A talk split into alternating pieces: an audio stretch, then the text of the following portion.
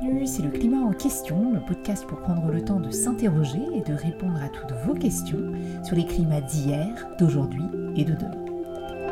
Aujourd'hui, on se demande comment financer le monde de demain. Glasgow, ministres et représentants du secteur de la finance tentent de mobiliser des ressources pour permettre aux nations en développement de lutter contre le changement climatique tout en préservant leur économie. S'il y a une chose dont tout le monde est convaincu, c'est que lutter contre le changement climatique va coûter cher, très cher. Quoi qu'il en coûte. Le prix de la transition écologique doit-il être payé par les salariés? Combien vont nous coûter les impacts du réchauffement climatique si l'on ne fait rien? Combien ça nous coûterait de faire quelque chose? Et qui devrait payer pour cette transition écologique dont on vous a parlé dans les différents épisodes du climat en question? Aujourd'hui, on se lance dans une série sur les sujets économiques et financiers liés à la transition écologique.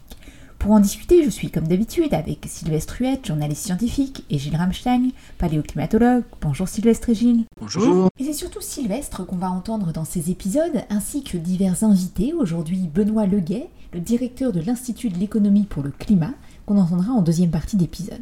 Alors Sylvestre, la première question qui vient souvent quand on parle d'économie et de climat, on, on vient de l'entendre dans l'extrait à l'instant, c'est combien est-ce que ça va coûter? Alors est-ce que tu peux un peu nous éclairer là-dessus? Combien est-ce que le changement climatique coûtera à la France, tant du point de vue des impacts que du point de vue de la nécessité de s'y adapter, et enfin du point de vue des dépenses ou des transformations que l'on doit faire pour diminuer nos émissions de gaz à effet de serre. Le paradoxe, c'est que la réponse à cette question pour ce qui concerne le coût des impacts et donc de l'adaptation aux conséquences de ces impacts ne dépend pas des décisions françaises, puisque cela va dépendre essentiellement de l'intensité du changement climatique planétaire et donc du total des émissions de gaz à effet de serre mondiales. Donc il y a déjà ces coûts pour se préparer et s'adapter au réchauffement climatique, et ça évidemment ils vont dépendre de l'ampleur et de la rapidité du réchauffement climatique, comme tu viens de le dire, et ça ça dépend des émissions euh, globales,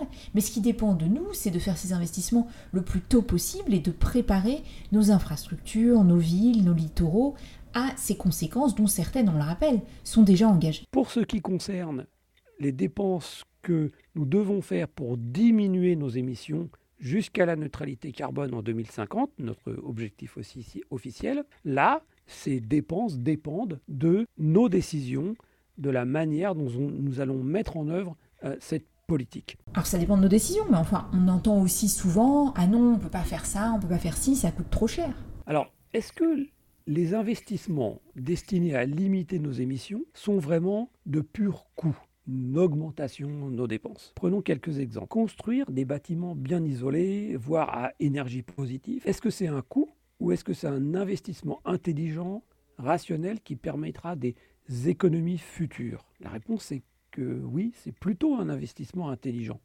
Donc en réalité, à moyen et long terme, c'est peut-être plutôt des économies. Construire des transports ferroviaires pour remplacer les, vols d'avion de courte durée en Europe, par exemple, est-ce que c'est vraiment un coût? Réorganiser nos villes pour diminuer les transports individuels en voiture, est-ce que c'est vraiment un coût? Ça, ça veut dire qu'il est très imprudent d'utiliser les méthodes habituelles des économistes pour évaluer le coût des politiques de limitation de nos émissions de gaz à effet de serre comme des investissements pour s'adapter aux impacts du réchauffement. Là, on a un vrai problème avec la science économique et les outils habituels des euh, économistes qui sont en général incapables de véritablement mesurer l'impact réel des dégâts du changement Et du coup, lorsque l'on veut comparer ces dégâts aux dépenses que l'on fait pour les limiter par la diminution de nos gaz à effet de serre, en réalité, on arrive à un type de calcul qui est hors de portée des outils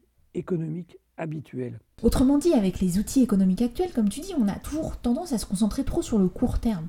Et c'est seulement quand la catastrophe arrive, que des villages entiers euh, sont dévastés par des pluies torrentielles, par exemple, qu'on se rend compte qu'en fait, ça aurait été beaucoup mieux d'investir avant et que ça coûte moins cher de prévenir que de guérir ces catastrophes.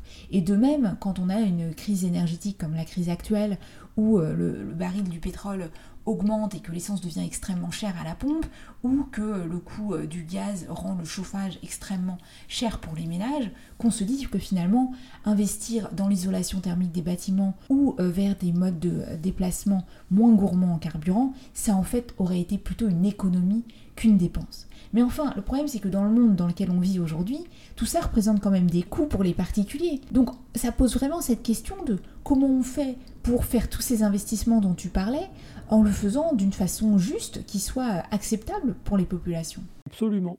Il est indispensable d'avoir une vision sociale de ce sujet. D'ailleurs, comme le souligne le dernier rapport du groupe 2 du GIEC, aucune politique climatique ne sera efficace si elle ne traite pas la question des inégalités sociales. Alors à l'échelle mondiale, bien sûr, mais à l'échelle de la France aussi. On l'a déjà dit, les émissions des ménages du décile supérieur de revenus sont de plus de 40 tonnes de gaz à effet de serre par an, contre une quinzaine de tonnes seulement pour le décile du bas, pour les ménages du décile du bas. Ça signifie que ces coûts, il y aura, par exemple, pour diminuer les émissions, du point de vue de l'usage des énergies fossiles, ce coût devra être pour l'essentiel supporté par les déciles supérieurs, et en particulier celui des plus hauts revenus, parce que la réduction des émissions va passer par une réduction drastique et prioritaire de leurs émissions. Et donc c'est à eux que le principal effort devra être demandé. Comme on ne peut pas obtenir cette diminution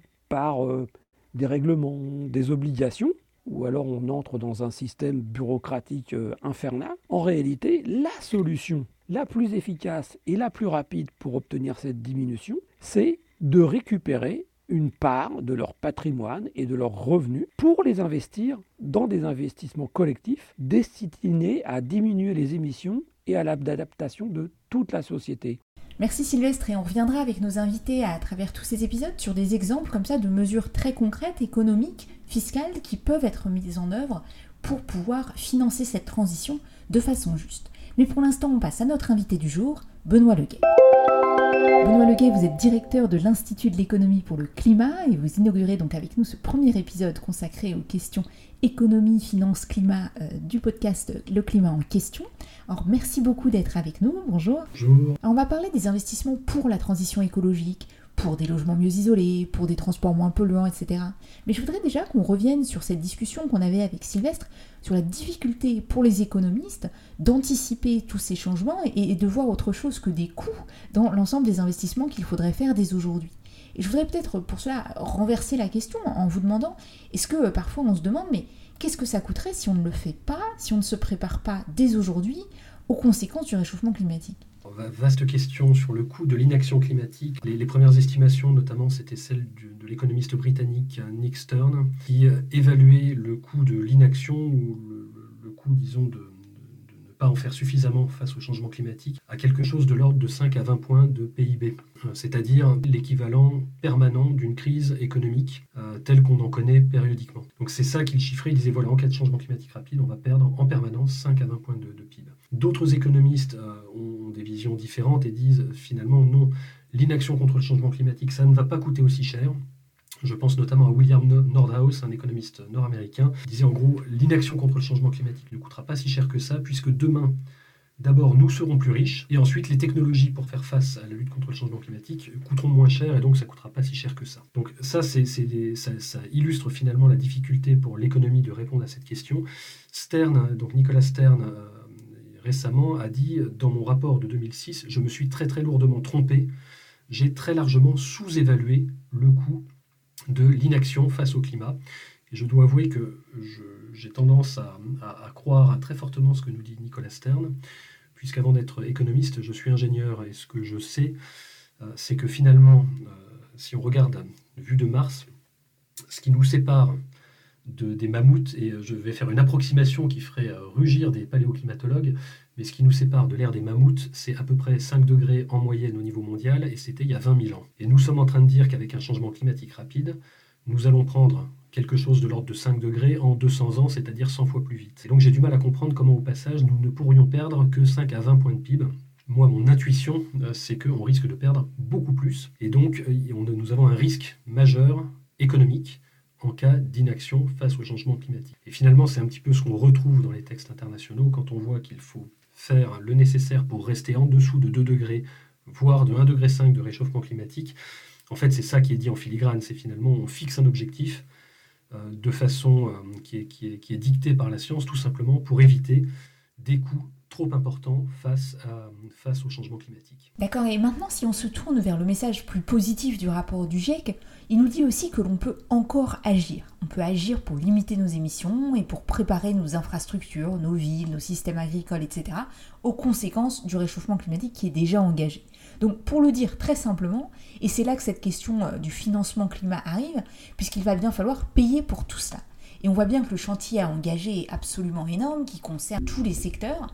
Du coup, en bref, qui va pouvoir payer pour cette transition et comment faire? Qui peut payer pour cette transition? Réponse courte, tout le monde. Tout le monde va devoir payer. Peut-être pour essayer de mesurer l'ampleur du chantier. En gros, euh, pour rester en dessous de 2 degrés ou 1,5 degré de réchauffement climatique, il va falloir atteindre zéro émission nette au niveau mondial avant la fin du 21e siècle. C'est-à-dire, pour donner des ordres de grandeur, vraiment en 50 ans, en ordre de grandeur, revoir l'ensemble de l'économie telle qu'elle existe aujourd'hui pour la transformer en une économie qui soit à la fois zéro émission nette, c'est-à-dire dans lesquelles les rares émissions résiduelles de gaz à effet de serre seront compensées par une absorption équivalente, qui soit en même temps adaptée au changement climatique, c'est-à-dire au climat futur, et même si nous restons en dessous de 2 degrés, il y aura des changements climatiques et des impacts de ces changements climatiques. Et troisièmement, et c'est le troisième finalement objectif de l'accord de Paris, c'est d'aligner les flux financiers. Et en fait, c'est ça qui donne l'énormité du chantier qui est devant nous. Aligner les flux financiers, ça veut dire que au cours des 50 prochaines années, il va falloir revoir l'ensemble des investissements que nous faisons tous les jours, toutes les décisions d'investissement qui sont prises dans le logement, dans le transport, dans l'agriculture, dans l'industrie, il va falloir les revoir et s'assurer que, ces décisions sont compatibles avec l'atteinte du zéro émission nette, avec l'adaptation au changement climatique futur. Et c'est ça, qui, c'est ça qui est compliqué. Quand on prend une décision d'investissement aujourd'hui, cela a des impacts sur les prochaines années, les 10 prochaines années, les 20, 30, 40, 50. Pour donner un exemple très concret, quand on décide d'investir dans un logement, dans un bâtiment, et eh bien finalement le bâtiment va rester en place pendant quelques dizaines d'années, peut-être même quelques siècles quand on décide d'investir dans une infrastructure de transport, cette infrastructure de transport va rester en place pendant quelques dizaines d'années, etc. Pareil pour une institution de production d'énergie. Donc à chaque fois qu'on prend une décision aujourd'hui, il faut prendre en compte l'impact dans les prochaines décennies, à la fois sur les émissions de gaz à effet de serre et sur l'adaptation au changement climatique. Il y a une formule qui résume ça que j'aime bien, c'est les investissements d'aujourd'hui sont les émissions de gaz à effet de serre de demain. Donc si on veut être zéro émission nette avant la fin du siècle et adapté au changement climatique futur, il faut intégrer tout ça dès aujourd'hui dans l'ensemble de l'économie. Et encore une fois, tous les secteurs sont concernés. L'énergie en premier lieu, à la fois tout ce qui est électricité, chaleur, gaz, etc. Dans l'énergie, j'inclus également tout ce qui est mobilité, les véhicules, les infrastructures, le bâtiment. Euh, il ne faut pas oublier l'industrie, qui est quand même une grosse source d'émissions. Et puis, euh, dernier, dernier point à ne pas oublier, c'est tout ce qui concerne l'agriculture et l'utilisation des terres, qui est également un gros émetteur. Donc c'est finalement l'ensemble de l'économie qu'il faut revoir. Et si vous avez bien suivi, quand j'ai dit il va falloir aligner les flux financiers, ça veut dire que l'ensemble des investissements, l'ensemble des, flux financiers qui ont lieu sur l'ensemble de ces secteurs va devoir être vu à l'aune du climat. Donc la réponse à qui va payer, c'est tout le monde, mais tout le monde un petit peu dans la durée. Alors, une fois que j'ai dit euh, tout le monde, la bonne nouvelle quelque part, c'est que de toute façon, en lutte contre le changement climatique ou pas, il va falloir investir de toute façon. La lutte contre le changement climatique, c'est quelque chose qui, euh, qui n'a pas de réalité en soi. Ce qui intéresse les personnes, c'est avoir accès à l'énergie, c'est avoir accès à la mobilité, avoir un logement, avoir de la nourriture. Et donc si on veut apporter à l'échelle de la planète des services énergétiques, de la mobilité, de la nourriture, il va de toute façon falloir investir. La différence, c'est est-ce que nous voulons investir dans du marron, entre guillemets, c'est-à-dire des choses qui sont incompatibles avec l'atteinte du net zéro et de l'adaptation au changement climatique, ou est-ce que nous voulons investir dans du vert Mais alors justement, pour arriver à mobiliser ces financements verts dans l'ensemble des secteurs que vous venez de nous décrire, est-ce que la première mesure finalement ce serait pas d'arrêter de financer ce qui va contre le climat, euh, donc euh, très concrètement euh, les énergies fossiles, les centrales à charbon, les véhicules polluants? Tout à fait, je vais aller tout à fait dans votre sens. En fait, si on regarde pareil, on essaye de se placer à la fin du siècle, et nous avons une économie au niveau mondial qui est zéro émission nette sauf à ce qu'on ait trouvé d'ici là une baguette magique qui permette d'absorber rapidement et à l'échelle du CO2, ça veut dire en bon français que l'économie va être défossilisée. C'est-à-dire que nous allons avoir une économie qui va être très largement indépendante de l'énergie fossile telle que nous la connaissons aujourd'hui, c'est-à-dire le charbon, le pétrole, le gaz, qu'il soit conventionnel ou non conventionnel, etc.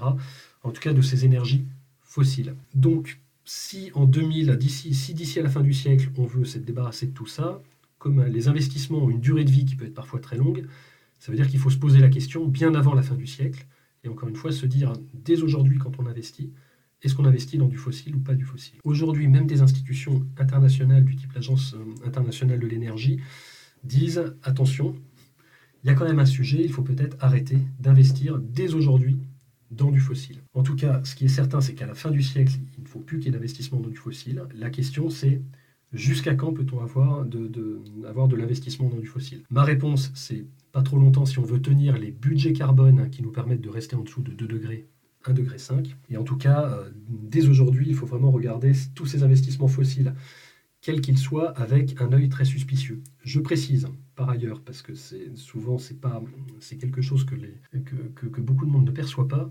Quand je dis le fossile, ce n'est pas que l'extraction, ce n'est pas que la partie euh, vraiment euh, secteur primaire, extraction fossile de pétrole, de gaz, de charbon. En fait, l'économie fossile aujourd'hui, c'est 80% de notre économie mondiale. C'est-à-dire que c'est toutes les personnes qui font de l'extraction de ces matériaux fossiles, de ces combustibles fossiles, mais également toutes les personnes qui les utilisent, c'est-à-dire tout le monde, et je fais partie évidemment de ce tout le monde, même, même sans le savoir.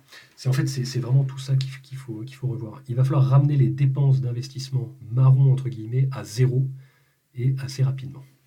Alors justement, pour engager une transition aussi profonde qui va chambouler notre économie, comme vous l'avez dit, puisqu'aujourd'hui on est globalement incapable de se passer des énergies fossiles, et donc il va falloir engager des chantiers, des investissements très importants qui peut payer, je reviens à ma question de tout à l'heure, et puis qui devrait payer? Alors vous disiez tout le monde, mais si on regarde au niveau international, il y a quand même des pays qui sont plus responsables que d'autres, et ceux qui sont les moins responsables vont être les plus euh, affectés par le réchauffement climatique. Et puis au niveau de la population aussi, euh, il y a des, des, personnes qui émettent plus que d'autres, et puis des personnes qui ont davantage de moyens pour pouvoir investir dans cette transition, acheter des véhicules moins polluants, etc. Alors comment on fait pour que cette contribution se fasse à la hauteur des moyens. Sur le qui doit payer, ce qui est certain, c'est que il y a des, pour rester au niveau des pays, par exemple, il y a des pays qui ont les moyens d'assurer leur transition vers une économie bas carbone et adaptée au changement climatique. Ces pays sont plutôt euh, dans ce qu'on va appeler, euh, disons, le Nord, au sens large. Et là, euh, encore une fois, le moteur de, de cette transition, c'est l'intérêt bien compris de ces États de toute façon, ils vont avoir besoin d'investir pour assurer un certain nombre de services à leur population. Donc, euh, autant qu'ils le fassent en, euh, avec, euh, disons, des moyens de production verts, entre guillemets, c'est-à-dire compatibles avec l'atteinte du net zéro. Pour les pays du Sud, on peut avoir un petit peu le même discours. Les pays du Sud vont avoir besoin d'assurer un certain nombre de services à leur population. Et donc, leur intérêt propre, c'est aussi d'investir dans ces moyens de production énergétique, ces moyens d'utilisation d'énergie qui soient propres. Il est probable, et même certain, que les pays du Sud, tous les pays du Sud ne vont néanmoins pas avoir les moyens d'assurer cette transition. L'essentiel du financement, ne nous le cachons pas, ça va venir quand même des pays. C'est-à-dire que même dans les pays du Sud, l'essentiel des moyens de la transition va être assuré par les populations des pays pour, encore une fois, pouvoir bénéficier des, services euh, verts, entre guillemets. Mais pour les pays du Sud, il faudra certainement en complément trouver des questions, enfin trouver des, financements qui permettent justement d'assurer que ces pays peuvent assurer leur transition. C'est tout l'enjeu, c'est un des gros points de, des négociations internationales. Finalement, comment est-ce que les pays du Nord peuvent apporter des ressources aux pays du Sud pour les aider à faire leur transition? Mais, ne nous voilons pas la face, encore une fois. Vous savez, c'est les fameux 100 milliards, le, fameux fonds de 100 milliards dont on parle, que les, que les pays du Nord doivent mobiliser pour aider les pays du Sud à assurer leur transition. Ces 100 milliards seront utiles et certainement catalytiques, mais si on s'arrête à 100 milliards pour assurer la transition dans les pays du Sud, ça ne sera pas assez. Donc il faut encore une fois que les pays du Sud payent également pour leur transition, mais c'est leur intérêt bien compris pour assurer euh, les, services à leur population. Mais encore une fois, ils ne pourront le faire qu'à condition qu'il y ait un petit peu d'argent catalytique qui arrivent également du Nord et qui permettent de, de, faire ces transformations. Sur ces questions de justice, en fait, on peut même aller au-delà. En fait, on peut se dire, bah, il n'y a qu'à Faucon, il suffit de taxer les entreprises polluantes et voilà, ça sera, ça sera réglé.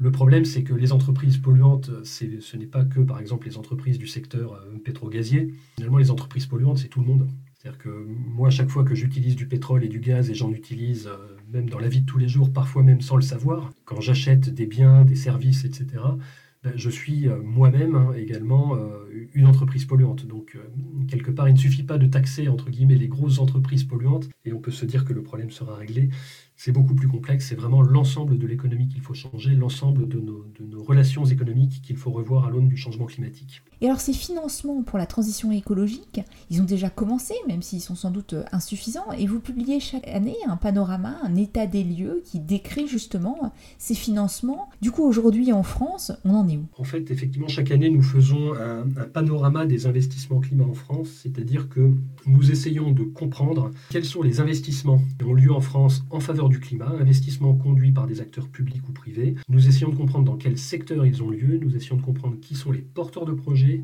d'où vient l'argent, si c'est de l'argent public ou privé, et quels sont les instruments financiers qui sont mobilisés.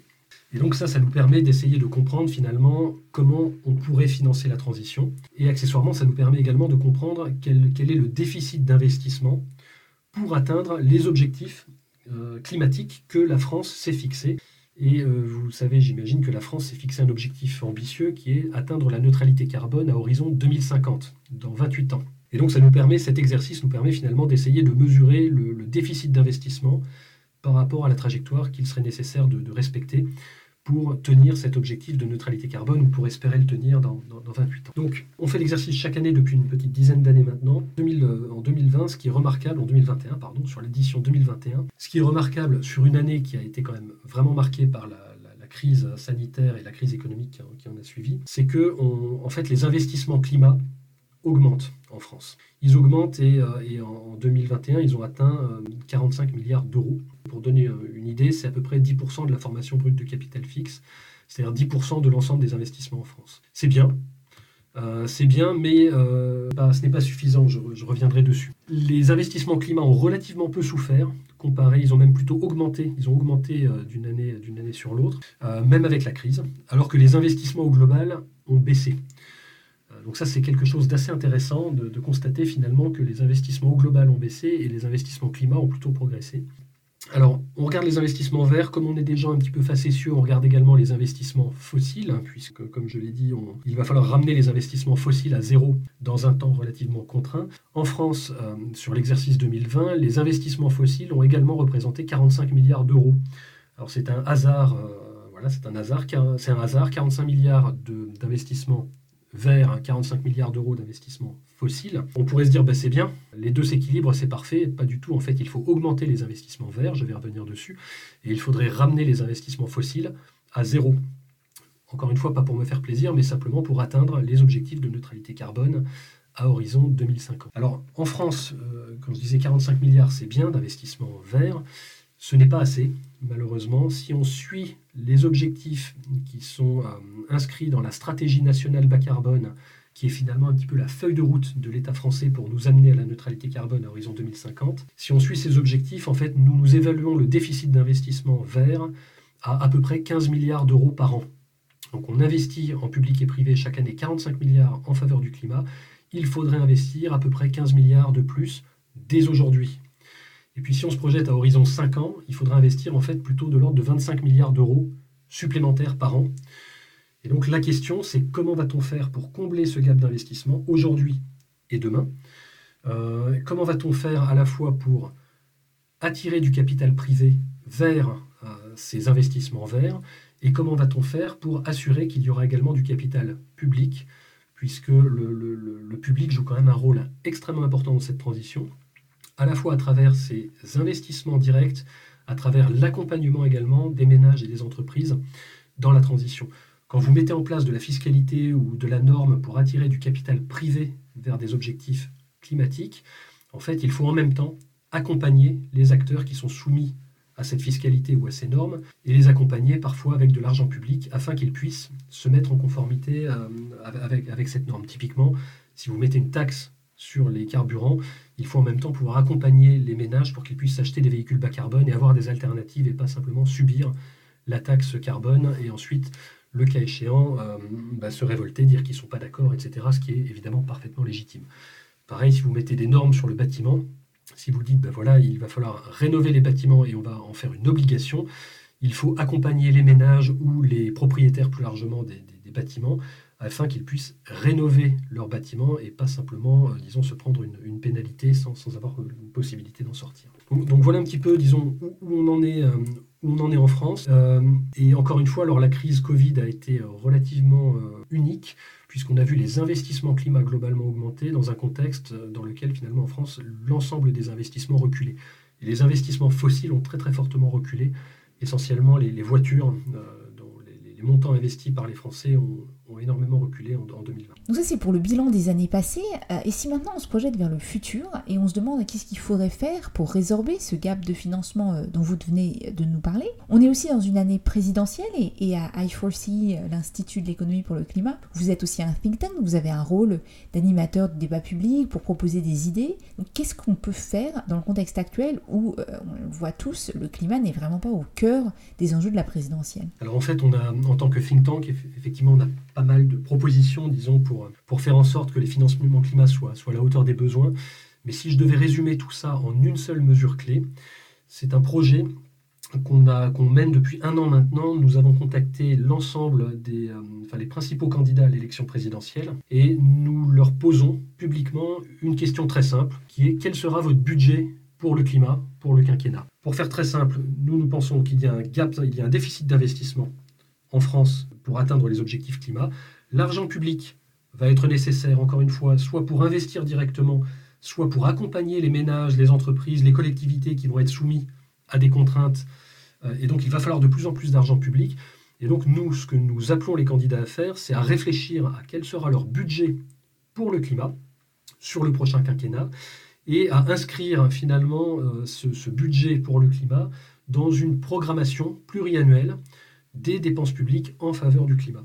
Donc c'est finalement les deux choses sur lesquelles nous, incitons, les incitons à réfléchir. Nous avons encore une fois contacté l'ensemble des équipes avec ça. Nous leur avons envoyé un questionnaire. Ils nous ont répondu pour la plupart des candidats et nous allons rendre public euh, dans quelques jours, donc euh, d'ici euh, d'ici à mi-mars, nous allons rendre public le résultat, ce qui permettra en tout cas d'éclairer les parties prenantes sur quels sont les candidats qui ont réfléchi à quel sera leur budget pour le climat. Nous n'avons pas d'avis euh, sur est-ce qu'il faut plus de normes, moins de normes, plus de fiscalité, moins de fiscalité, plus de dépenses publiques, moins de dépenses publiques. Mais ce que nous voulons en tout cas, c'est que l'ensemble des candidats, avec leur prisme politique, se posent ces questions, y apportent des réponses, et apportent des réponses qui soient chiffrées. Pour faire très simple, ce qu'on veut éviter, c'est des grandes phrases du genre euh, nous allons investir massivement dans la rénovation énergétique des logements. Non, nous euh, nous allons investir tant de milliards, tant pour accompagner les ménages, tant de millions pour accompagner les artisans qui vont devoir faire la rénovation énergétique des logements, tant pour accompagner les ménages qui vont être des donneurs d'ordre près des artisans, etc. etc. C'est ce genre de choses que nous voudrions voir. Et encore une fois, l'idée, c'est que les candidats y réfléchissent avec leur prisme politique, qu'ils y apportent des réponses, et puis on se dit que dans tous les candidats, si on a bien compris le mécanisme de l'élection présidentielle, on se dit qu'il y aura forcément un gagnant ou une gagnante, et donc le futur locataire de l'Élysée arrivera, nous l'espérons, à l'Élysée en ayant un petit peu réfléchi au sujet et donc ça permettra peut-être d'accélérer la mise en œuvre. Eh bien on l'espère et en tout cas si ça permet au moins de réfléchir et de discuter de propositions économiques concrètes pour la transition écologique, ce sera déjà ça de gagner. Merci beaucoup Benoît Leguet d'avoir été notre invité aujourd'hui et un grand merci comme d'habitude à Alexandre Carrier, Fabrice Étifier et Karim Baldé ainsi qu'à Clément Sundon pour la musique originale de ce podcast fait maison.